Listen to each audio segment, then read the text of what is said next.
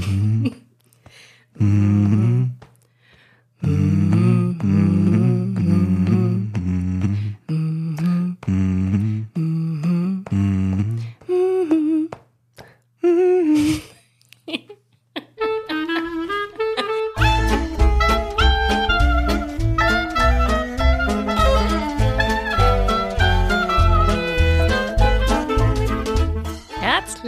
willkommen zu Entschuldigen Sie das Sandwich, der Filmpodcast mit Florian Hofmann, hallo. und mir Johanna Pitsch. Hallo. Herzlich willkommen. Heute sind wir endlich mal wieder vereint. Wir sitzen uns gegenüber, wir können uns anschauen. Wir können nicht nur über den Bildschirm kommunizieren, sondern real. Wir können sogar anfassen, Johanna. Oh ja, hallo. Touch me, touch me, touch me, touch me. Und wir haben etwas professionellere Technik heute am Start. So habt ihr uns noch nie gehört. So nah waren wir noch nie dran. Ja, Und- wir feiern schon den ganzen, die ganze Vorbereitungszeit, wie schön wir uns hör anhören. Ja, und wir haben gleich äh, einen kleinen Hinweis am Anfang versteckt, denn wir werden heute uns mit Martin Scorsese und Killers of the Flower Moon beschäftigen und ein bisschen auch Denn wir ähm, nehmen ja, ähm, also das ist tatsächlich unsere unsere aktuellste Folge. aktuellste Folge, die wir Ja. tatsächlich heute aufnehmen und am Dienstag veröffentlichen. also wir haben heute Samstag. Dementsprechend, die Wir ist so aktuell. beeilen. Ja, genau. es wird ganz, ganz schnell geschnitten dann am Ende. Hoffentlich gar nicht geschnitten. Genau, wir sind so Profis mittlerweile, dass wir nicht mehr ähm, Richtig.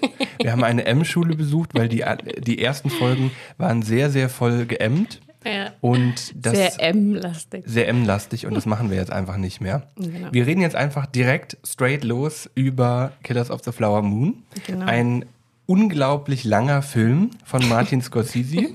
Was, drei Stunden 26 oder so? Drei Stunden vorhin gehört? 26, genau. Ich glaube sogar, ist, das ist sogar der ohne Abspann, die ohne Abspannlänge. Also es ist wirklich katastrophal lang, finde ich. Wobei ich aber tatsächlich sagen muss, ich finde, der Film ist nicht, also er hat nicht diese Längen, die man bei manch anderen Filmen kennt. Also ich sage jetzt mal, für, bei mir ging das so, So mit Erzähllängen, Walk the du? Line, genau, da hast du manchmal dann so, so, so Erzähllängen, wo du wirklich da sitzt und denkst, so, ja, das könnte, hätte man jetzt auch irgendwie kürzer raffen Mhm. können. Und ich finde tatsächlich, dass der Film mir das nicht, dieses Gefühl nicht gegeben hat. Er hat mir stattdessen dieses Gefühl gegeben, wie kommen die jetzt zu einem Ende tatsächlich? Also, Aber fandst du nicht, dass der eineinhalb Stunden zu lang war? Also ja, ich finde, man hätte die Geschichte definitiv kürzer Ja. fassen können, aber ich muss schon sagen, dass der Film jetzt nicht so, ne, so, so langweilige Längen hatte, sag Ja, ich das jetzt stimmt. mal. Also jetzt so also Pausen. ist immer was passiert, Genau, zumindest. ja, genau, Ja. genau. Tatsächlich ging mir das bei Oppenheimer eher so, dass ich äh, Mhm. in Oppenheimer saß und so gedacht habe, oh, immer noch, äh, noch, noch Es eine Runde, noch eine Runde. Ja. Und das fand ich tatsächlich bei Killers of the Flower Moon nicht. Wie gesagt, ich habe mich die ganze Zeit gefragt, wie bringen die das zu einem Ende? Also, Ja, also die, die, die positive Nachfrage, wann hört es auf und wie hört es auf? Ja, genau. Also wie bring, wie schaffen Sie den Turnaround, ähm, dann sich, zu, also das, das wirklich dann zu einem Ende zu bringen? Mhm. Das war mein Gedanke tatsächlich eher. Es ist der wievielte Film von Martin Scorsese mit Robert De Niro? Keine Ahnung, der zwölfte? Nee, ich glaube der neunte und der sechste mit, also gefährliches Halbwissen jetzt Mhm. gerade, aber ich habe irgendwo was gelesen und der sechste mit Leo DiCaprio. Der Ja. aufgegangen ist wie ein Pfannkuchen. Wir sind ja in Berlin, da sagt man ja nicht Kreppel wie in Hessen, sondern Pfannkuchen. Äh, für diesen Film. Äh, Also gefühlt ist er extra dafür aufgegangen. Also fangen wir vielleicht erst, also fangen wir mal vorne an. Worum also, geht's denn Genau. Killers of the Flower Moon im Jahr 2023. Ein Film von Martin Scorsese für Apple Du TV. musst mehr Martin Martin Scorsese. Scorsese. Entschuldigung, wir entschuldigen uns jetzt schon bei allen ZuhörerInnen. Wir gehen so steil auf diese Technik.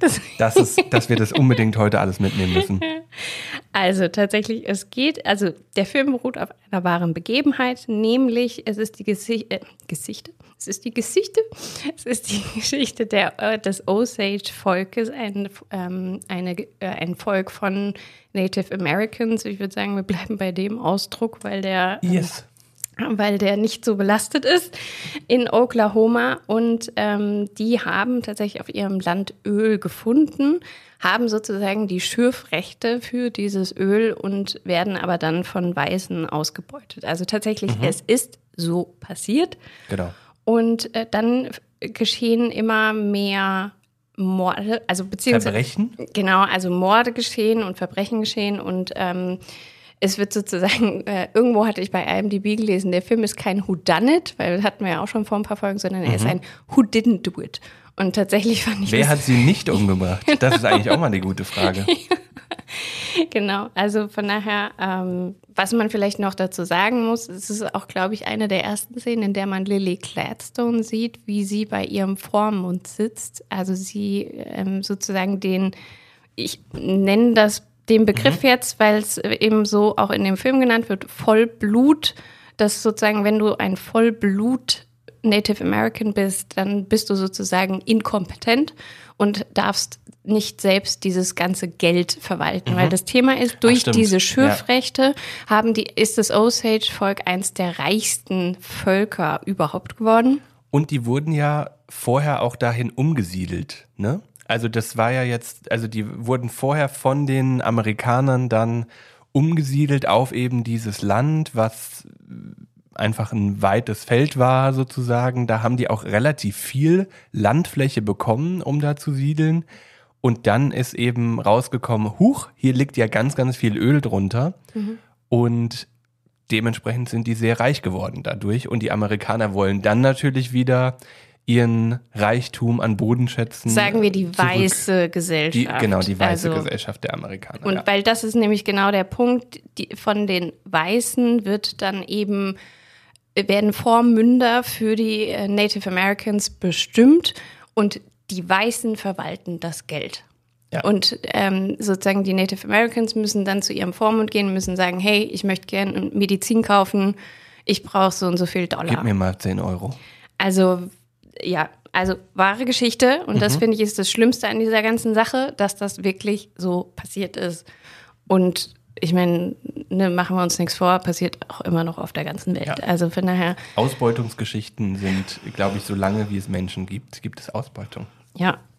Ich hatte tatsächlich kurz vorher ein, ähm, ein Podcast auch dazu gehört, zu dem Thema, eben zu diesen ähm, zu, diesen, zu dieser Thematik, was da passiert und äh, wie das da auch abgelaufen ist und so. Deswegen war ich sehr, sehr gespannt, wie das auch in dem Film dargestellt wird. Und Genau. Man muss auch dazu sagen, ich hatte den Film tatsächlich, äh, möchte ich an dieser Stelle auch mal erwähnen, weil sonst eigentlich immer Johanna die ist, die die Filme als erstes gesehen hat. Mhm. Ich habe ihn diesmal ein bisschen früher geguckt, mhm. hatte aber auch überlegt, ob ich mir den überhaupt im Kino angucken soll, weil der ist ja so unglaublich lang, mhm. dass er bei mir hier Gott sei Dank auch mit Pause gezeigt wurde, ohne dass es äh, groß angekündigt wurde.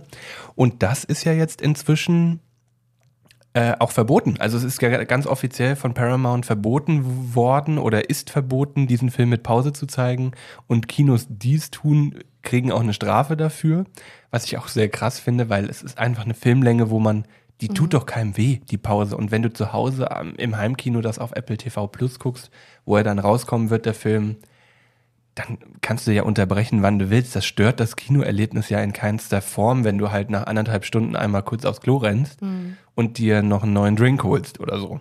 Ja, die Aussage von Martin Scorsese war ja, dass äh, du kannst ja auch fünf Stunden auf deinem Sofa sitzen und, und, und binge-watchen. Äh, genau, binge-watchen, was tatsächlich ja okay ist, die Aussage, aber trotzdem ist es ja im Kino was anderes. Also du sitzt ja im ja. Kino trotzdem ganz, ganz ja. anders und ich gehe auch so einfach mal auf Toilette zwischendrin. Im Kino mache ich das eher weniger. Also weil ich da wirklich versuche, diesen Film, den ich noch nie vorher gesehen habe, dann halt, also, außer vielleicht Barbie, wo ich fünfmal im Kino war oder so, oder Elvis. Aber bei Barbie warst du auch nicht mittendrin zweimal auf dem Klo. Ja, aber der Film ist auch kurz kurz genug. Das stimmt. Das sind 90 Minuten irgendwas, ne? Vor allem hätte ich bei Barbie wirklich Sorge gehabt, dass ich irgendwas verpasse, weil der Film Die Karlauer Dichte sehr, sehr hoch war. I'm just Ken. Hoffentlich für den Oscar nominiert. An dieser Stelle kann man ja auch mal kurz erwähnen, kleiner Exkurs, wir switchen heute ein bisschen hin und her, dass ja jetzt der SchauspielerInnen-Strike auch beendet ist. Strike. Strike. Strike. Emp Spare. Empire Strikes Back. Die Empire Strikes Back. Der ist ja jetzt auch beendet. Dementsprechend geht es jetzt wieder aufwärts mit Produktionen. Was jetzt aber ja nicht heißt, für ähm, regelmäßige KinogängerInnen wird es trotzdem, glaube ich, ein Loch geben. Mal gucken, wann es kommt oder Mhm. zumindest eine Übergangsphase, wo eben Wie nicht es jetzt sein wird. Ja. Mhm. genau die, die Blockbuster jeden Donnerstag irgendwie in die Kinos kommen und man da in zwei Monaten sich 18 Filme angucken kann, die alle irgendwie toll sind. Es wird irgendwann so ein kleines Loch geben müssen von Hollywood, außer sie schieben jetzt weiter fröhlich hinterher, was Mhm. Wobei sie ich bei manchen Sachen ja frage, machen. bei, also ich meine, es ist ja an sich, glaube ich, eine ähnliche Situation wie bei in der Pandemie, weil da konnte Mhm, ja auch stimmt. nicht gefilmt werden. Von Das daher stimmt. könnte ich mir vorstellen, dass es tatsächlich einfach genauso ist wie damals. Aber es waren ja das- schon über 150 Tage und bei den Gut, aber damals war es auch nicht weniger, glaube ja, ich das tatsächlich. stimmt schon. Also ich denke, wir werden irgendwo Wir werden Abstriche merken. merken.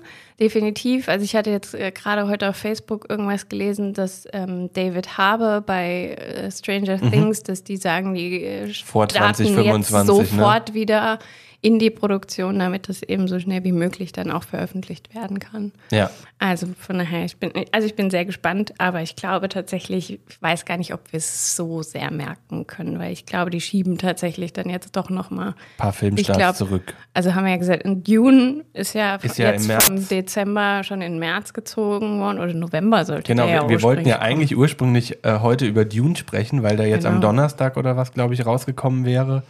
Oder letzte Genau. Woche Donnerstag, genau. Aber Genau. Ja, also ich bin Das, sehr excited ähm, für äh, The Bike Riders mit Austin Butler und Tom Hardy. Also Und wie was hieß gibt's der, ähm, besseren Film? Army of the, of the Ne, The Wings? Master of the Air. Master of Masters the Air. of the Air. Army of the Wings ist auch geil. Army of the Wings.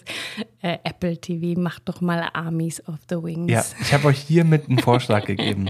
Mit Austin Butler und mit, keine Ahnung, Barry Keoghan spielt auf jeden Fall mit. Hattest du mal. äh, Sorry, wir schweifen heute voll. wir ab. schweifen heute ein bisschen ab. Macht nichts, wir Das haben drei ist, Stunden wir so 20 Zeit. sind. Ja, wir wir haben so drei Stunden aufgeregt 20 sind. Zeit, äh, Martin Scorsese sozusagen Podcast-Konkurrenz zu machen über seinen Film. Aber wir schweifen so ein bisschen ab, wie auch der Film ja abschweift. Ja, das stimmt. Also äh, fangen wir erstmal damit an. Also Leonardo DiCaprio spielt mit, Lily Gladstone spielt Die mit. ist ganz, ganz toll, kann man jetzt schon sagen. Absolut äh, der Star des Filmes und ähm, wir werden nachher noch in die Kritik dazu gehen. Robert De Niro, Brandon Fraser und äh, Jesse Plemons spielen tatsächlich auch noch kleinere Rollen. Und genau, Leo ist auch Executive Producer und äh, als ich das im Natürlich. Abspann sah, war mir klar, warum er so viel Screentime bekommen hat, weil an sich Eigentlich ist es ist die es- Geschichte von diesem weißen Ja. Dude, der nach dem Krieg als Koch gearbeitet hat im Krieg und wahrscheinlich noch nie eine Waffe in der Hand hatte und eigentlich halt auch eher ein Loser ist, so blöd es klingt. Und dann eingesetzt wird, um jetzt die Familie zu infiltri infiltrieren. Mhm. Schwieriges deutsches Wort. Und Ja, also er kommt in dieses, ähm, er kommt in diesen, in diesen Bereich. Also sein Onkel ist Robert De Niro oder gespielt von Robert De Niro. Der ist wahrscheinlich der auch in der Realität inzwischen ist Robert De Niro der Onkel. Familie, ja genau, Von- der Pate. Nee, Genau. der hat ja keine, hat ja keine Kinder. Ähm, datet ja immer nur die Ki Kinder, äh, Kinder Ah. äh, Models. also, back to the roots. Also, Robert De Niro ist äh, Deputy Sheriff, gell? also Hilfs-Sheriff in diesem äh, Reservoir, kann man das Reservoir nennen? Keine Ahnung. Also, auf Ja, in jeden dieser Fall Stadt, in in diesem diesem- Osage, ähm, genau. Genau. Fairfax heißt die Stadt, Fairfax in Oklahoma. Mhm. Und Und auch sehr respektiert von den Einwohnenden dort und als der sozusagen, ja, eigentlich Mann für alle Fälle, wenn irgendwas Kriminelles passiert, wird er eigentlich immer als erstes mal gerufen. Und er ist trotz seiner alter weißer Mann-Manier bei den Native Americans dort sehr angesehen und auch Teil in diesen Conventions, Kongresses, äh, die man da auch da zweimal sieht ähm, und hat da auch ein Wort.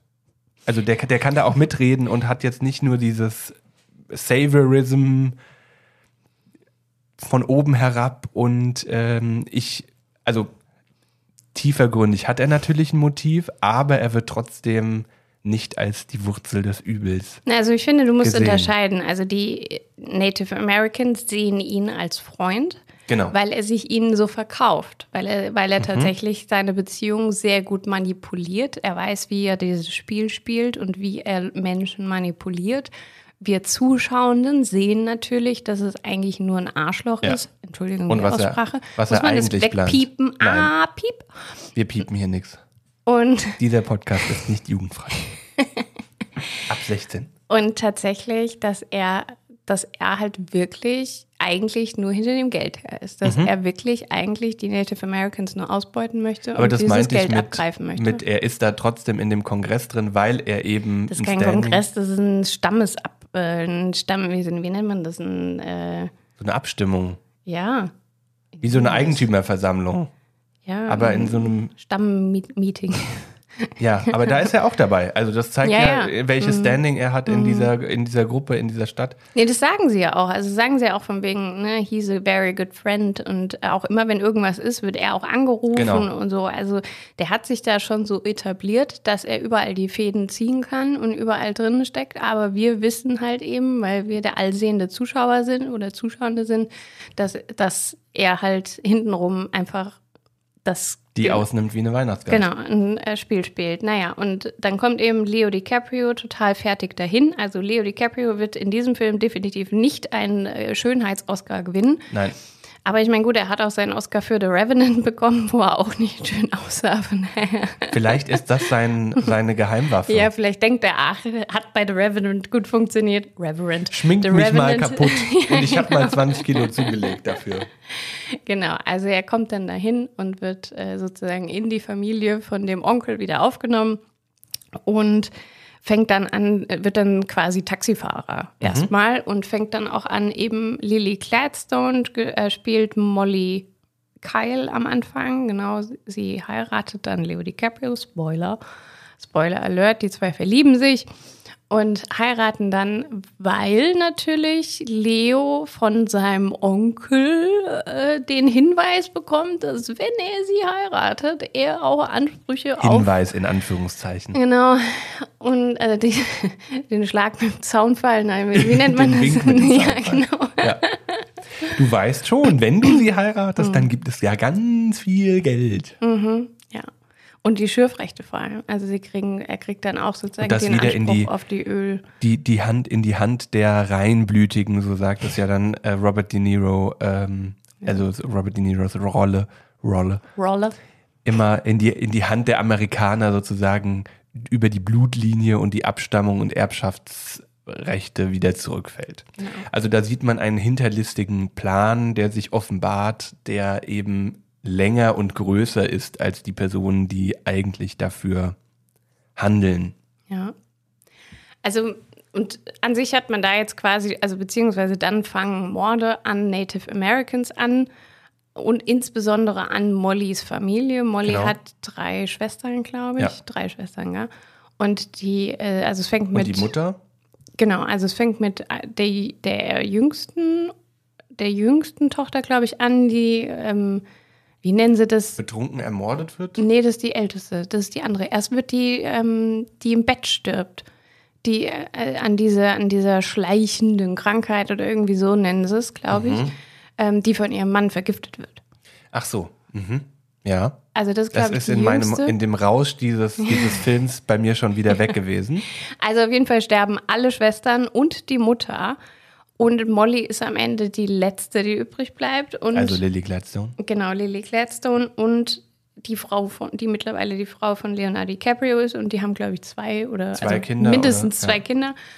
Und sie ist zuckerkrank, also sie hat Diabetes und muss deswegen Insulin nehmen, was da, zu dem Zeitpunkt, also es spielt in den 1920ern, glaube ich. Was da gerade erforscht wird, um es mal Genau. so zu sagen auch, ja. Und äh, der Onkel ist natürlich äh, der Gönner, der Gönner, der sozusagen für sie dieses Insulin bezahlt und sich wieder als Held darstellt. Und am Ende des Tages ist dieses Insulin halt mit irgendeinem Gift ähm, ähm, Vermischt. Zu, zusammengesetzt und Was sie ähm, dann auch dahin siechen lässt in Ja. irgendeiner Art und Weise. dahin siechen soll, also Ja. lassen soll sozusagen. Und Naja, aber es ist ja ganz knappi, also um es mal Mhm. so zu sagen. Ne? Die wird ja im letzten Moment, Mhm. aber auch vom Onkel wieder, also von Robert De Niro, da rausgetragen, oder? Ist das Nee. nicht von Robert De Niro das ist ja ihr gewesen? Traum. Ach, das ist ihr sie Traum. halluziniert. Stimmt. Irgendwer, irgendwer bringt sie doch dann ins Krankenhaus. Genau, aber ich dachte, das wäre Nee, Robert das ist der ähm, Jesse Plemons, der ähm, FBI. Ach stimmt, Agent. genau, weil irgendwann schaltet sich nämlich nicht nur der Sheriff in Form von Robert De Niro ein, sondern irgendwann wird die State Police und ähm, das FBI auch darauf aufmerksam. Genau, also der Film spielt ja in den 1920ern und es fängt eben, also das ist sozusagen das wirklich tatsächlich auch in Wahrheit der allererste Fall auch gewesen für das Federal Bureau of Investigation, was damals noch anders hieß, keine Ahnung, wie es hieß. Auf jeden Fall war das tatsächlich der, der Gr- Gründungsfall quasi. Fürs FBI. Fürs FBI, genau. Und die Also- kamen dann, beziehungsweise ein Investigativreporter kam dann und will Molly befragen, die aber ja im Obergeschoss dahin siechend überhaupt nicht befragungsfähig ist. Und Robert, nicht Robert De Niro, wie heißt der andere? Leonardo Leo. DiCaprio. Die haben auch beide so Dreier-Konstellationsnamen. Verwirrend. Der äh, Italienische Wurzeln. Richtig, richtig. Der verweigert sich dann einer Aussage, also diese Morde passieren, aber auch nicht nur in der Familie von ähm, Lily Gladstone, sondern eben an ganz vielen Orten innerhalb, also an ganz vielen Familien, die verlieren ihre Schwestern, Partner, Kinder, alles Mögliche, um eben da auf, also diese, diese Masche, die äh, quasi exemplarisch Robert De Niro und ähm, Leo. Leo DiCaprio, mein Gott, bei äh, der Familie von Lily Glad Gladstone anführen, die gibt es auch in diesem Ort, in allen ganz vielen anderen Familien, eben mit anderen Leuten. Und dann gibt es irgendwann, das fand ich eine der, der krassen Szenen noch, wo sie sich ins Bett legen, die beiden. Leo und Lilly. Leo und Lilly. Und man sieht, die Kamera bleibt einfach da drauf. Also sie legen sich ins Bett und es passiert nichts. Also sie sagen so gute Nacht, hab dich lieb und so weiter, legen sich hin, Kamera bleibt weiter drauf und dann explodiert das Nachbarhaus und die Fensterscheiben fliegen rein und irgendwie alle sind aufgeregt, rennen nach unten. Dann, das ist diese Szene, die man auch aus dem Trailer kennt, den können Das wir uns ist gleich der nochmal Tod. ansehen. Das ist der Tod der letzten Schwester. Genau, die dann in ihrem Haus in die Luft gesprengt wurde oder ihr Haus wird gesprengt, während sie drin ist. ja. ja. Und das ist aber auch ein kaltblütiger Plan gewesen, das Ja. in die Luft zu sprengen und auch äh, DiCaprio weiß davon äh, und ist dann fuchsteufelswild auch gewesen, dass Lily Gladstone, also Molly, seine Frau, auch bei der Schwester war in dem Haus, weil er ja wusste, das wird in die Luft gejagt Mhm. ähm, und er will sie natürlich in Sicherheit wissen. Weil da ja dann doch irgendwie Gefühle dabei sind. Also es Ja, ist und das ein ist relativ das Schwierige. komplexer Genau. Handlungskorridor, in dem Ja. da man da irgendwann drinsteckt nach drei Stunden. Weil ich finde schon, dass ich ihm abkaufe, also der Rolle, dass er, dass er Dass er Molly Emotionen liebt, hat. dass er sie liebt, keine Frage. Und ich glaube auch wirklich, dass er sich auch in sie verliebt hat, auch Mhm. am Anfang so.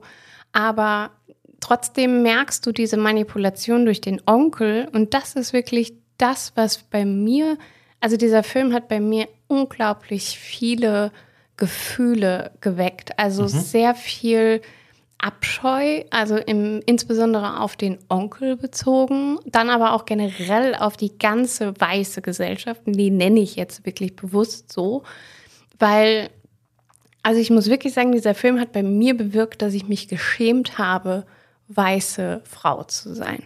Muss ich wirklich sagen, weil ich finde, dieses von oben herab und dieses von wegen, ach, wir sind ja eh schlauer als die und wir ziehen denen jetzt mal das Geld irgendwie aus der Tasche und dieses. Und das gehört eh nicht denen. Ja, genau. Die haben da gar kein Anrecht drauf. Das, das hat für mich, also dieser Film hat mich da wirklich gecatcht, muss ich sagen, und hat mich wirklich, ich saß wirklich, ich war auf dem Heimweg, ich war, ich hätte am liebsten geweint, weil ich irgendwie so, so zwischen Wut und, und keine Ahnung, Trauer irgendwie so dazwischen gehangen habe, weil ich so gesagt habe, wie kann so, also ist mir ja klar, also ne, am Ende des Tages, wenn ich wirklich die Augen aufmache, dann sehe ich, dass das überall auf der Welt passiert, auch heute noch. Aber ich muss sagen, dieser, das war das, das, was bei mir tatsächlich hängen geblieben ist, dass dieser Film bei mir das bewirkt hat und wirklich bei mir auch ein Umdenken tatsächlich dadurch ähm, stattgefunden hat, dass ich anders auf Menschen jetzt auf der Straße zugehe. Muss ich wirklich sagen, weil das fand ich, also diese, auch wirklich dieses, dieses Hochnäsige, so nach der Devise, ach, wir sind eh schlauer als die und wir können hier irgendwie so ein Scheme erfinden und das. So ein bisschen dieses Einlullen. die kann man ja. Diese Manipulation. Und, und so ist es ja auch. Ich meine, du siehst es ja bei Leo DiCaprio, wie sehr der zum einen, weil es sein Onkel ist, Mhm. Und zum anderen aber auch, weil, weil das irgendwie, also weil auch diese Macht dieses Geldes so krass ist. Und wir hatten ja überlegt heute über wir wollten eigentlich gerne zwei Filme zu Martin Scorsese besprechen, allerdings war der andere Film, den wir noch, an den wir noch gedacht haben, The Wolf of Wall Street. Den wir beide gesehen haben den vor einiger vor Zeit. Sehr langer Zeit gesehen haben und jetzt nicht nochmal gucken wollen, weil der ungefähr genauso lang ist, ja. in etwa. Und ähm, tatsächlich, was ich aber finde, was diese beiden Filme enorm haben, ist diese Klebrigkeit von Geld. Also mhm. diesen Aufstieg und Fall, weil genau das ist es ja wieder. Ich meine, Wolf of Wall Street ist die Geschichte von Jordan Belfort, wie er sozusagen vom Nichts zum ähm, Investment äh, Crazy Guru aufsteigt und Party nach Party schmeißt und Koks zie Lines zieht wie sonst was und am Ende des Tages äh, tief, sehr tief fällt. Ja.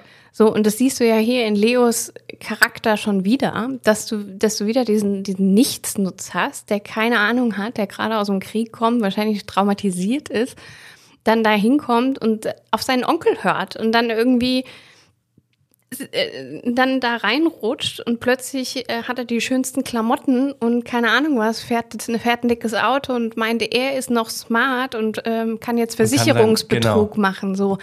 Also und da muss ich echt sagen, diese Klebrigkeit von, von Geld, also was das auch machen kann, einfach dieses, dieses, also ich möchte nicht generell sagen, dass Geld schlecht ist, weil das ist es nicht, das ist nur bei uns irgendwie so im Kopf drin tatsächlich. Aber ich finde dieses. Es Wozu es Menschen treibt am Ende.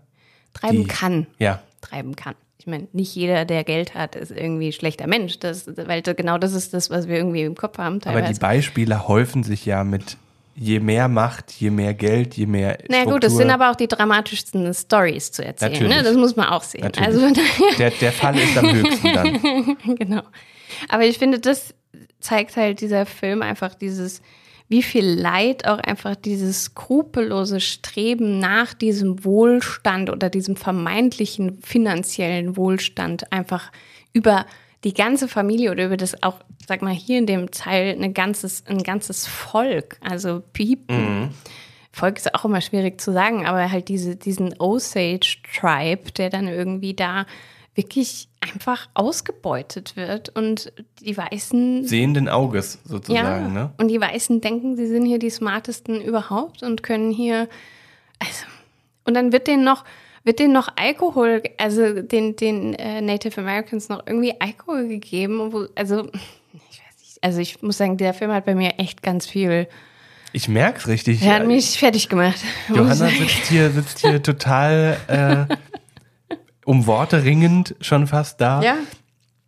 Ich muss bei mir sagen, er hat nicht so viel ausgelöst bei mir. Vielleicht stecke ich aber auch in dem Thema in dem Sinne schon. Also verstehe das total. Ich finde es super, dass der das ausgelöst hat bei dir und dass er es hoffentlich bei vielen anderen auch so auslöst. Oder das ist vielleicht auch einer der Gründe, warum Martin Scorsese sich diesen Stoff auch ausgesucht hat, diesen Film mhm. zu machen, ja. um eben auch mal die Geschichte eines Volks zu erzählen oder von den ähm, Native Americans zu erzählen, die eben ausgebeutet wurden.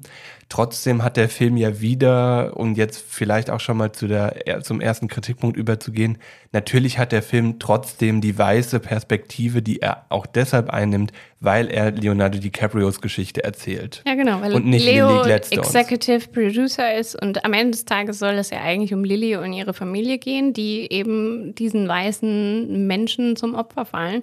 Ja. Und am Ende des Tages ist es eigentlich nur Leos Geschichte. Und das finde ich einfach traurig, weil mit Lily Gladstone hat man eine Ausnahmeschauspielerin. Grandiose Frau. Die allein mit ihren Augen ja. und mit ihrer ja. Mimik so viel ausdrücken kann, dass ich wirklich sage, warum hat man da eingespart? Warum hat man nicht mehr Szenen mit Lily Gladstone gemacht? Und stattdessen muss es die, äh, die crazy Story von dem Nichtsnutz Leonardo DiCaprio, also seiner Figur. Du hast ja, ähm, du hast ja gesagt, sie ist so ein bisschen der Sidekick von ihm. Und ich finde, ja. das trifft es ganz gut. Ja. Weil ja. sie hat ja auch in dieser ganzen Geschichte, wo sie dann mit Diabetes im Bett liegt, hat sie ja, also sie ist so, die, die, die Frau ist einfach so starke Schauspielerin, mhm. dass sie es schafft, mich vollständig zu überzeugen, obwohl sie nur im Bett liegt. Ja. Total. Und die kann mit ihren Augen so spielen, wie es eigentlich sonst nur Ian McKellen kann, der mhm. auch mit Augenlidern und sowas Geschichten erzählen kann. Das ist wirklich ganz, ganz große Schauspielkunst. Und ich finde, sie ist da eine Entdeckung mhm. äh, in diesem Film. Mhm. mhm. Was ich aber auch ganz toll fand, wie die Szenen, die sich dann doch mit der Kultur des Tribes beschäftigen, oder gerade am Anfang, wie man diese, oder die letzte Szene mit dieser Trommel. Ja. Das ja. finde ich sind so ganz tolle Szenen, weil man da auch so ein Zusammenhangsgefühl erzählt und irgendwie eben diese Zugehörigkeit von Stamm, Volk, Wohnort, Natur, Zusammenhalt, das alles so Aspekte sind, die da in, also die in das eine Leben so einfallen und die man sonst städtisch wohnend, mhm. arbeit, also normal arbeitend, was ist das auch schon wieder für eine Aussage? Aber wie, wie kommt man, also wie, das finde ich, hat er gut eingefangen, der Film, dieses Gefühl, dieses Leben in Oklahoma, in dieser Stadt nachzuempfinden zu können, das finde ich, hat er sehr gut übertragen. Mhm. Also, Trotzdem um nimmt er ja leider die falsche Pers Erzählperspektive wieder ein. Aber ja. da sind wir wieder beim Thema zu sagen, wie bei Greatest Showman zum Beispiel, warum erzählt man die Geschichte nicht aus der Gruppe der, also Greatest Showman, der Gruppe der specially abled, also der mhm. speziellen, der besonderen? Warum hat man gewählt, den Zugriff doch über wieder über die klassische Person zu erzählen? Hier entlarvt es, finde ich, ganz gut, eben durch die zuschauende Perspektive, wie Robert De Niros Plan am Ende ist und dass man mhm. von Anfang an weiß, das ist ein böser durchtriebener Plan, der ihn antreibt und der hat überhaupt nichts Freundliches, auch wenn er das nach außen hin verkauft. Ja, dass er sich so verkauft, ja, genau. Das finde ich ist gut rübergebracht. Trotzdem da wieder die Frage, warum diese Perspektive, obwohl es ein wichtiger Film ist, der Kultur, Menschen und so weiter ernst nimmt und sie zeigt und nicht ausstellt. Ja, das und vor allem hätte so man und vor allem hätte man ja auch Lily Gladstone viel mehr in Man den Fokus die, ja, setzen absolut. können. Dann wäre halt eben diese, und ich glaube tatsächlich, dass Molly, also Lily Gladstones Figur, das auch verstanden hat schon viel früher, dass mhm. eben Leo so ausgebeutet ja. wird und ausgenutzt wird von seinem Onkel. Weil das siehst du nämlich, wie sie spielt und wie sie eben mit ihm wie interagiert und so. Und das finde ich, hätte man dann ja auch einfach anders darstellen können. Man hätte noch mehr diese, diese Tribe Aktivitäten, diese, diese äh, Häuptlingssitzungen oder wie auch immer, wie das war, Stammessitzungen, keine Ahnung, ähm, Tribe Gatherings oder so, keine Ahnung, ähm, wie man das nennen möchte. Das, das hätte man, hätte man ja noch, noch mal mehr, mehr können, ja. ja. genau. Und auch Bei das, drei Stunden die 26. Szene, die du, die du eben erklärt hast, damit unsere ZuhörerInnen das auch verstehen. Der Film endet mit einer schönen Aufnahme, wie die Kamera sozusagen von oben, wahrscheinlich mit einer Drohne gefilmt, ne, wie von einer Trommel, glaube ich, weggegangen ja, wird nach weiter genau. weg. Ne? Und dann siehst du, wie Immer mehr Menschen. Native Americans in traditioneller Kleidung auch um diese Trommel drumherum tanzen, wie so ein, wie nennt man das? Äh, ja, immer so in Kreisen, immer in Kreisen. Wir ja. müssen das Bild erklären, Flo. So, also jetzt, also jetzt mal. In Kreisen, ja, stimmt. Die, also die Trommel ist auch kreisrund und äh, sie sitzen in Kreisen darum herum. Tanzen. Tanz, ja, aber die, die Trommler drumherum. sitzen erstmal. Das kann ich dir nicht sagen. Aber auf jeden Fall tanzen sie um ja. diese, um sie in Kreisen drumherum.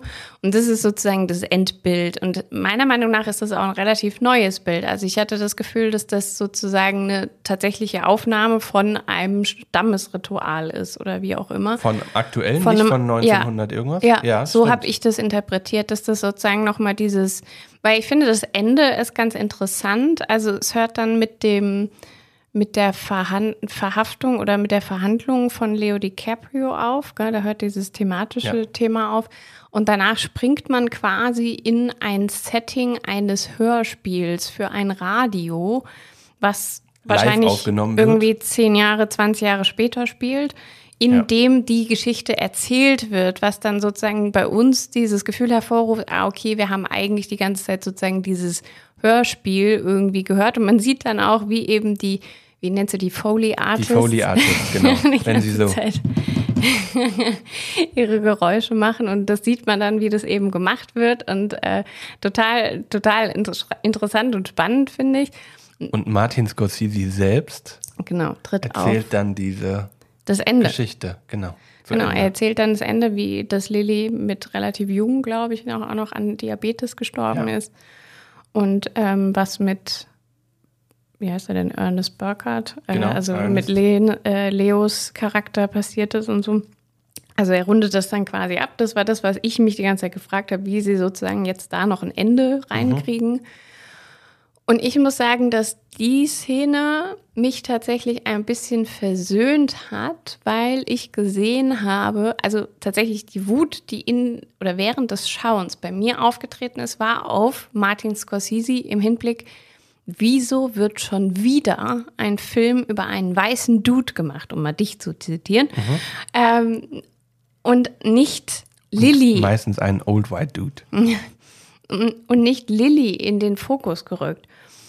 Tatsächlich war das dann die Szene, als er dann da, weil tatsächlich für mich war das, wie du gesagt hast, dieses Lilly ist wieder ein Sidekick und äh, fällt hinten runter, weil am Ende des Tages ist es wieder nur die Geschichte von einem Ja. weißen Menschen oder von Der einer eben weißen jemandem Gruppe. was antut. Genau, ja. Und das erzählt man jetzt runter. Und das sind alles immer diese, also denen passiert das alles. Die sind dem Ganzen ausgeliefert. Da ist gar keine Selbst, also Selbstermächtigungsgeschichte dabei, außer vielleicht bei Lily Gladstone, die es durchschaut, die man in verschiedenen Art und Weisen, die dann auch irgendwann hinterfragt, ob es an der Medikation liegt, ob es an diesen, Ja. ob da was drin ist. Ja. Und man am Ende auch, auch diese Szene noch hat, wo er sich dann selber dieses letzte Gift, was er ihr spritzt, sozusagen sich auch selber noch in den Kaffee schüttet, um das sozusagen. Mhm. Whisky. Äh, Oder in den Whisky, ja, stimmt. Die trinken keinen Kaffee. Die trinken keinen die Kaffee. trinken nur Whisky, die dreieinhalb Stunden. sich selbst da Mhm. einflößt, um sozusagen, Auch mal zu sehen, was, er, was, Was es mit er- seiner Frau genau. macht. Ja. ja, Also und das fi- finde ich schon, also du merkst schon diese Zerrissenheit, die ich gerne bei Oppenheimer stärker gemerkt hätte, aber du merkst schon diese Zerrissenheit von Leos Figur und trotzdem ist es wieder nur seine Seite und Ja. seine Geschichte, die dir erzählt wird und das finde ich tatsächlich, und das hat mich sehr aufgeregt während dem Schauen tatsächlich und und dich dieser aber am letzte, Ende versöhnt, hast du dieser gesagt, ne? letzte Moment, in dem Martin Scorsese da von seinem Zettel abliest, äh, dass äh, Molly eben dann und dann gestorben ist. Und dann gibt es eine Nahaufnahme von seinem Gesicht und du siehst, dass seine Augen glasig sind. Und das war tatsächlich so ein Moment, wo ich, wo ich so gedacht habe, ah, okay, ich glaube, Das hat auch was mit ihm gemacht. das hat ihn doch auch mehr beschäftigt, als ich ihm jetzt Credit gegeben habe. Und das war dann tatsächlich der Moment, wo ich gedacht habe, ah gut, dass sie es jetzt nochmal gezeigt haben. Und dann sprang die Kamera eben auf diese letzte Szene, die wir eben beschrieben haben, mit dem, ähm, mit dem der Trommel. Ritual und den Trommeln und genau. Äh, und das war dann quasi tatsächlich das letzte, äh, die letzte Einstellung, wie die Kamera dann eben davon wegfährt oder wegzoomt und immer mehr tanzende Menschen zeigt. Also Und bevor wir jetzt noch ganz viel weiter beschreiben, gucken wir jetzt uns erstmal nochmal den Trailer an, oder, Johanna? stimmt, da war was. Dann haben wir nämlich auch noch mal was, worüber wir sprechen können. Wir schauen mal rein. Weißt du, du, du hast eine schöne Hautfarbe. Was, was für eine Farbe ist das? Meine Farbe. Die Osage. Sie haben sich das ödeste Land ausgesucht. Doch Sie haben alle überlistet. Auf dem Land gab es Öl, schwarzes Gold. Geld gibt's jetzt im Überfluss. Ich finde Gefallen an Geld sehr.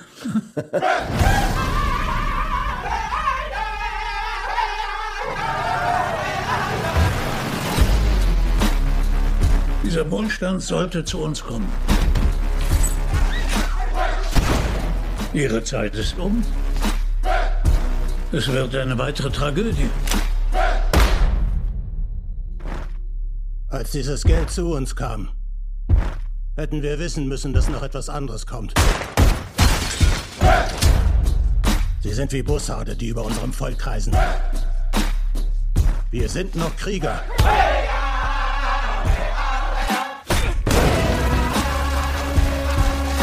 Ich sollte die weißen Männer töten, die meine Familie getötet haben.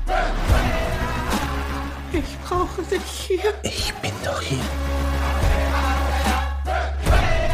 Du musst dein Haus wieder zurückerobern. Ich wurde von Washington DC geschickt wegen der Morde hier. Deswegen genau. Ich soll den Täter finden. Ja, wir haben uns jetzt nochmal die Trailer angeguckt und ihr habt sie ja gehört. Johanna sitzt jetzt nochmal hier und bei ihr hat das wieder sofort was ausgelöst, was der Film ausgelöst hat. Bei mir hat es tatsächlich jetzt auch nochmal ausgelöst. Ich hatte im Kino, glaube ich, einmal einen Trailer gesehen und hatte mich mit Sibel drüber unterhalten, mit der wir auch studiert hatten. Und sie hatte nur gemeint, dass der Film bestimmt ganz toll wird von Martin Scorsese und sie sich den unbedingt anschauen will. Das war irgendwie im Sommer, als der erste Trailer rauskam. Und dann dachte ich mir so, ach ja, stimmt, das war ja der. Und komm, dann gehe ich halt mal ins Kino. Und ich fand es aber jetzt total spannend, weil die Trailer ja schon total die Handlung verraten und das, das Gefühl, was diese, was diese drei, dreieinhalb Stunden da vermitteln, eigentlich auch schon total im Trailer überträgt. Finde ich total spannend. Auch sehr ungewöhnlich eigentlich. Ja, also wenn man jetzt zum Beispiel zurückdenkt an äh, A Haunting in Venice, weil uns das eben auch angezeigt wurde, da ist ja der Trailer ganz anders. Also der Trailer vermittelt ja ein ganz anderes Beispiel. Der ist einfach Rätselplot. Tatsächlich hatte ich mir gestern Horror-Trailer angeschaut für Horrorfilme, die jetzt in 2023 rausgekommen sind oder so. Und da wurde auch A Haunting in Venice angezeigt. Und dann habe ich mir gesagt, aber das ist doch kein Horrorfilm, Ja. verdammt nochmal. Also It's a Who Done It. Und äh, genau, von daher, ja, also ich, also der Trailer verrät wirklich sehr, sehr viel und er verrät ja vor allem diesen Plot, den Robert De Niro die ganze Zeit schmiedet, sozusagen, um die Native Americans aus ihrem Geld rauszutricksen. Naja, und also nicht nur das, sondern um sie im Endeffekt auszurotten. Ja. Also genau. so hart wie, muss man es einfach formulieren, weil so ist es. Und diese perfiden Pläne, also spannenderweise, auch weil du Wolf of Wall Street vorhin schon, ist immer so Follow the Money und ähm, Machtspiele zwischen verschiedenen Akteuren, Personen. Ja, und vor allem auch immer wieder dieses, ich bin schlauer als die anderen, weil ich meine, genau das ist ja das, was Jordan Belfort macht. Also er nutzt ja Psychologietricks, um sozusagen Menschen da rein zu tricksen, dass er das Geld, ihr Geld schlecht investiert quasi Ja. sozusagen. Ne? Dieses, was haben wir vorhin gelesen, Pull mit and den Push. Penny Stocks. Äh, ja, Genau. irgendwie so. Und das ist ja hier genau dasselbe. Dieses Mhm. Überheb diese Überheblichkeit von wegen, ich bin sowieso schlauer, also das durchschaut überhaupt niemand und so. Und dann fallen dem alle zu Op zum Opfer. Also auch Leo DiCaprio ist ja, Der ist eigentlich auch ein Opfer von. im Grund ist der ein guter Mensch, glaube ich. Nur der ist so, der wird so manipuliert von seinem Onkel und ist dann auch in diesem Konflikt zwischen der, zwischen der Loyalität zu seinem Onkel und der Liebe zu Lily Gladstones Charakter. Von daher, also er kann, er, tut mir auch unendlich leid irgendwie, aber es ist wirklich so, wo du am Ende denkst, so, yo, hast du dir selber zuzuschreiben. Und was ich so spannend fand, ich hatte eben noch beim Trailer schauen, es gibt diese eine Szene, wo Ernest zum, also der Lily Gretz, äh, der Molly die ganze Zeit fährt, dann irgendwann von ihr eingeladen wird, willst du einfach mit reinkommen. Und dann sitzen sie da an diesem Tisch und ähm, sie bietet ihm dann irgendwann den Whisky noch an. Und was man da schon in ihren Augen sieht, ich finde, da sieht man schon, dass sie sich so denkt, so, okay, der ist jetzt nur hier. Der ist nur hinterm Geld her. Genau, der ist, der ist hinter mir her, weil er meine Kohle haben will und weil der hier das Land haben will und weil der, ich, also gefühlt wusste sie es da schon, aber sie hat sich irgendwie ja dann doch in ihn verliebt noch und Das sagt sie ja auch später zu ihrer Schwester. Da liegen die doch auf dieser Decke und dann erzählt, sagt sie so irgendwas von wegen und dann sagt, sagt die Schwester irgendwas und dann sagt sie, ja, aber er ist hübsch. so. ja, das stimmt. Ja, Oh, fair enough. Wenn Männer das über Jahrhunderte konnten, können wir Frauen das auch einfach mal machen. Dann können sie sagen, oh, ich mag, der, der ist hübsch. kann man ja auch einfach mal so raushauen. Komm her. Komm her, mein Schätzeken. Und was ich dann noch, also tolle Szenen, die mir bildmäßig noch im Kopf geblieben sind, weil sie einfach so stark sind und einfach, weil sie sonst nichts erzählen brauchen, außer, außer visuell toll zu sein und mir ein Lebensgefühl zu vermitteln oder eben ein Todesgefühl, weil das sind noch die zwei Szenen, die mir jetzt noch im Kopf geblieben sind. Und zwar die ganz relativ, also eigentlich sehr zu Anfang des Films, die dritte Einstellung oder Genau, so. als diese Ölquellen aus dem Boden schießen und die äh, Osage da in diesen Ölfetzen, die da überall durch die Luft fliegen, tanzen und sich bewegen und das in Slow Motion aufgenommen ist. Das sind ganz, ganz tolle Bilder. Und was ich auch noch toll fand, war diese Szene, als die Mutter stirbt und ja diese Eule reinkommt und sie weiß, okay, wenn die Eule kommt, dann ist es soweit. Und sie liegt dann da auf dieser, ja. ja, also auf dieser, so eine, Lie so eine, also so eine Liegefläche. Sonnenliege Ja. Mhm. sozusagen draußen und ist quasi gerade auf dem Weg zu sterben Mhm. und sieht dann die Eule und sieht dann aber auch ihre Vorfahren, Die sie mitnehmen. Mhm. mitnehmen. und man sieht, wie sie aufsteht und freudig sozusagen dem Ganzen, ich bin jetzt bereit, entgegengeht Mhm. und dann Schnitt Und du siehst die Leiche. Und du siehst ja. sie- Und die Trauer der Genau. anderen. Ja. ja, was ich an der Szene so schön fand, ist diese Verbindung zwischen dem Native American Glauben und Mhm. eben dann diese, also wie das dann auch inszeniert wurde oder dass das dann auch eben so inszeniert wurde, dass es die eben diesen Glauben anscheinend gibt, dass man eben dann auch in eben in ein anderes Wesen oder in eine Naja, andere die Ver- Welt abtaucht. und die Verbindung von Jetztzeit zu Vorzeit Hm, ja. und wie Verbindung jenseits des Lebens noch besteht. Ja, genau. Mhm, genau, dieses Weiterleben, dieses dann Übergehen in die Welt der Ahnen und so, genau, ja. Nee, total. Also das mit dem Öl fand ich auch, war die, ist die stärkste Szene des Filmes. Was ich tatsächlich einfach feiere, sind alle Close-Ups von Lily Gladstone. Da hat es zum Glück auch relativ viele gegeben in dem Film. Aber das war, also, weil wirklich diese ist eine unglaublich schöne Frau und ich finde gerade das, weil sie eben nicht dem normalen Hollywood schön, sage ich jetzt mal, entspricht, sondern wirklich eine. Weil sie nicht the blonde, bond, blonde Bombshell. Ich kann heute gar nicht mehr sprechen. Ja, genau, sondern sie ist wirklich einfach eine Naturschönheit, die wirklich einfach so viel Kraft in die Bilder bringt, in denen sie ist und einfach so viel mehr verdient hätte tatsächlich. Und ich hoffe, dass sie jetzt wirklich durch diesen Film einfach auch einen Vielleicht Start. sie einen Oscar. Who knows? so weit würde ich jetzt nicht gehen, tatsächlich leider. Aber Dafür hat sie zu wenig Ja. Screentime gehabt wahrscheinlich.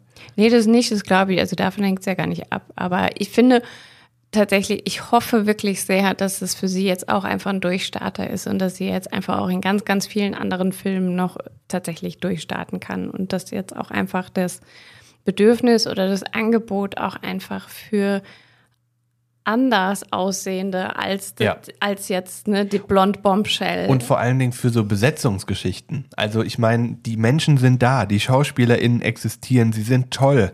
Besetzt sie doch einfach mal. ja, genau.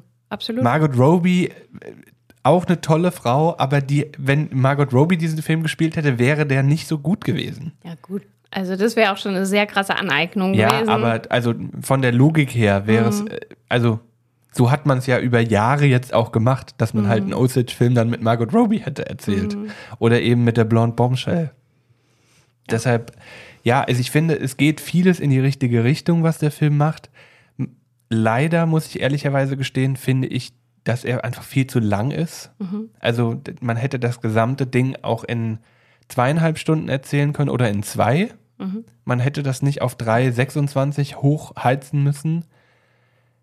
Dafür waren es zu wenig schöne Bilder am Ende, die also nur Bilder, wo man sagt, yo, ich sehe mich jetzt noch mal zehn Minuten satt an dieser Szene. Und dafür waren dann die Dialoge auch nicht so treibend genug, weil das ist auch einer der Kritikpunkte, die ich ja bei Oppenheimer hatte, dass es irgendwann ja noch, noch ein Film in einem Film war und noch ein Film und genau. noch einer. Und jetzt haben wir den Gerichtsfilm noch. Und selbe Schiene fährt irgendwie Martin Scorsese auch irgendwann. Mhm. Nicht so extrem wie bei Oppenheimer, aber Anklänge sind auch da. Also schon, weil ich meine, du hast ja prinzipiell am Anfang auch diese, die, die ja so zu, auf, in der Machart sind, wie jetzt so, äh, wie so, wie sagt man das denn, so alte Filmrollen. Weißt du noch, Mhm. das wird, sind so, da wird sozusagen die Gegend, also da wird die Geschichte, die ein, also die Einleitungsgeschichte zu den Osage wird so in so einer Art Stimmt. In so einem, ähm, Newsreel Ja. irgendwie äh, dargestellt, auch in Schwarz-Weiß. Also das dann hat geht man. das über. Dann hast du den normalen Film, dann ist nämlich, glaube ich, schon gleich die, äh, die Szene mit dem Öl. ja. Und, ähm, und dann ist sozusagen der normale Film und am Ende hast du ja dann dieses Hörspiel. Und dann hast du ja am Ende nochmal die, Diese diese, Tanzenden. Ja, und diese Gerichtsstory, die ja mittendrin noch ist. Die ist zwar nicht so abgesetzt wie, äh, wie bei Oppenheimer, Ja. dass sie zwischen Figuren wechselt und dann einfach noch so Film im Film im Film ist. Mhm. Aber da, da dachte ich mir so, okay, dann warum ist das noch, also warum ist das so lang Mhm. dann noch?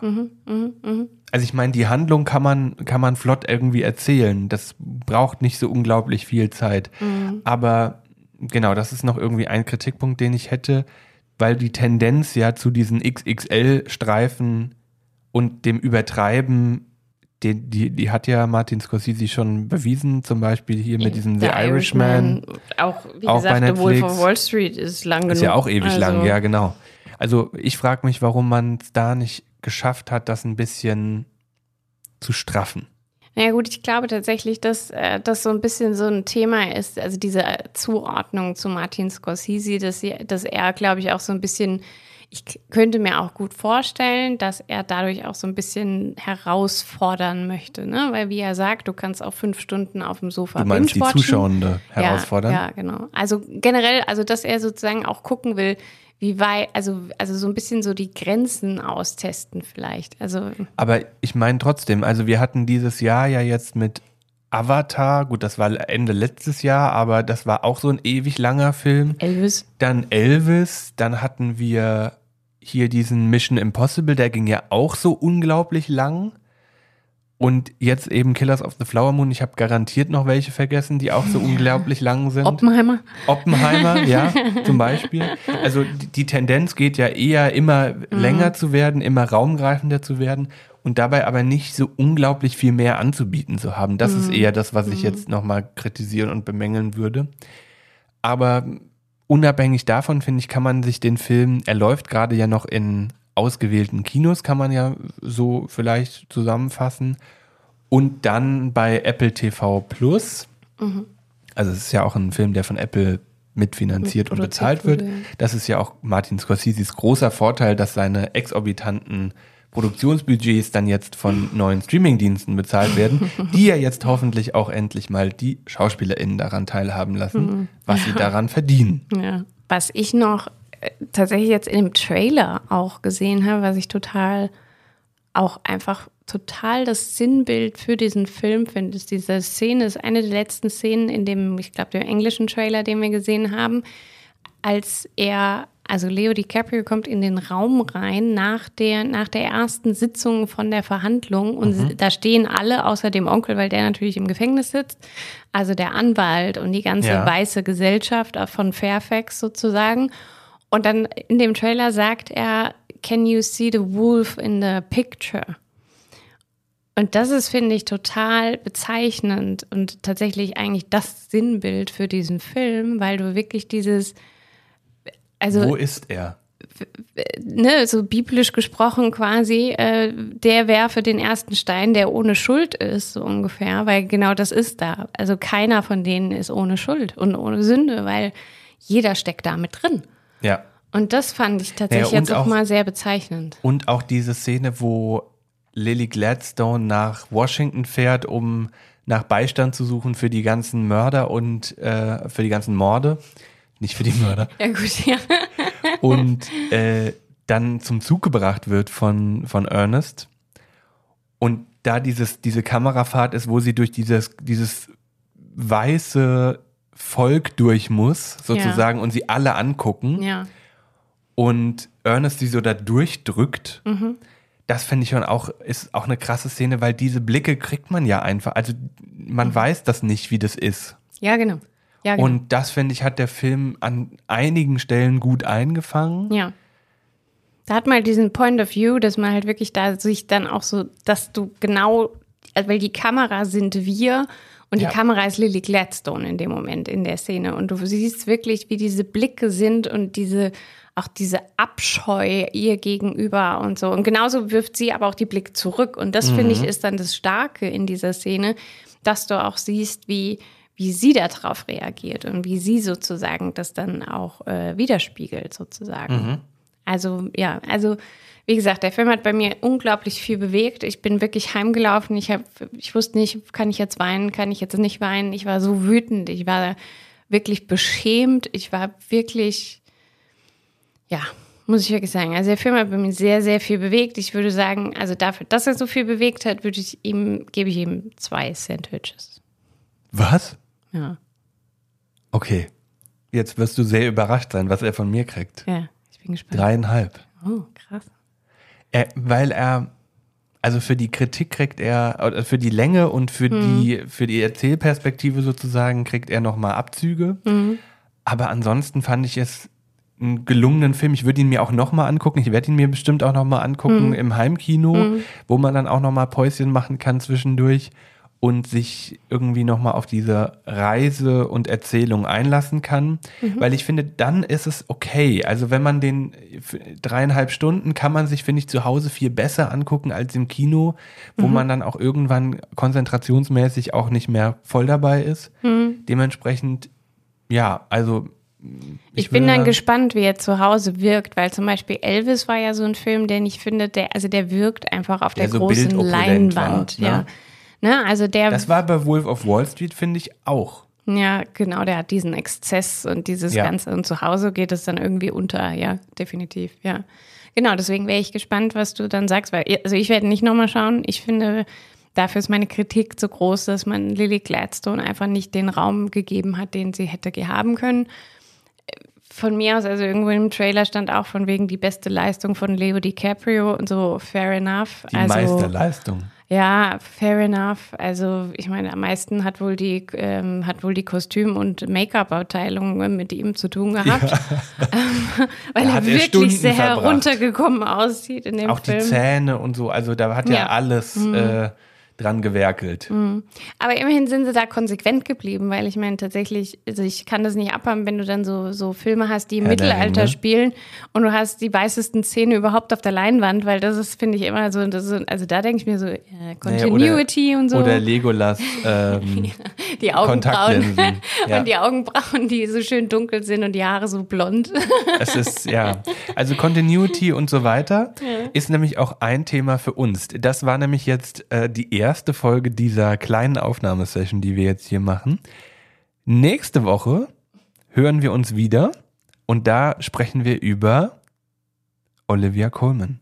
Ah, the favorite. The favorite. Yay. Our favorite. Our favorite. Weil wir haben nämlich gedacht, wir haben unglaublich viele Filme von Männern und mit Männern und wir werden jetzt eine Folge leider auch mit zwei Filmen, die Männer gemacht haben, aber in denen Olivia Colman ein, in einem dieser beiden Filme hat sie sogar den Oscar dafür bekommen für The Favorite und in dem zweiten Film, den wir mit ihr besprechen werden, ist sie einfach auch unbeschreiblich toll.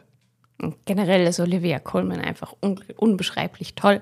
Aber wir haben uns da zwei Filme rausgesucht, weil sie ansonsten tatsächlich mehr Serien gemacht Genau. haben, wie wir festgestellt haben. Wir haben uns zwei Filme ausgesucht, die wir da anhand dessen wir Olivia Colmans Leistung noch einmal zum Abschluss quasi fast dieser zweiten Staffel beleuchten wollen und euch an die Hand geben wollen, sie nochmal in filmischer Natur neu zu entdecken, sozusagen. Nicht nur jetzt im Stichwort The Crown am Ende in Serien, sondern sie kann auch ganz gut in Filmen schauspielern. Ja, generell. Also ich glaube, die ist tatsächlich noch mal besser in Theater sogar, glaube ich. Ja, Äh, das kann aber ich die mir Frau auch gut ist, vorstellen. Ist einfach genial. Die hat auch so einen unglaublichen Ausdruck im Gesicht. ja, Dem werden wir uns annehmen in der nächsten Folge. In diesem Sinne, macht euch die Sandwiches warm, Sandwich genau. Swarm. Lasst uns gerne wissen, was eure Meinung zu Jawohl. Killers of the Flower Moon ist und vor allem, was eure Sandwich-Bewertung wäre. Ob ihr sozusagen mit uns d'accord geht, was, äh, also es ist ja auch ein kontroverses Thema. Und ähm, ob der Film bei euch auch irgendwas bewegt hat, wie es jetzt zum Beispiel bei mir war, oder ob ihr sagt, jo, ich habe da halt dreieinhalb Stunden im Kino gesessen. Und Also es ist nicht so, dass er bei mir nett. nichts bewegt hat. Er hat nur nicht so unglaublich. Nee, nee, wachgerüttelt, verstanden. glaub ich, wie bei dir. Habe ich schon verstanden. Gut. Äh, nur mal klar- klarstellen, dass ich hier nicht der, der Tod bin, der hier Du bist der Stein, der im Kino saß und dann ist alles abgeperlt. Ich bin die Lotusblüte. Oh, jetzt hören wir auf. Jetzt hören wir auf. Jetzt, Die Lotusblüte. jetzt, ist, Ham, ham, ham, ham, ham,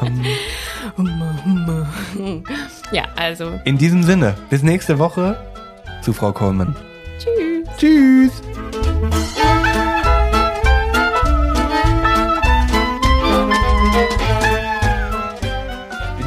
Lotusblüte. Der Lotuseffekt und so.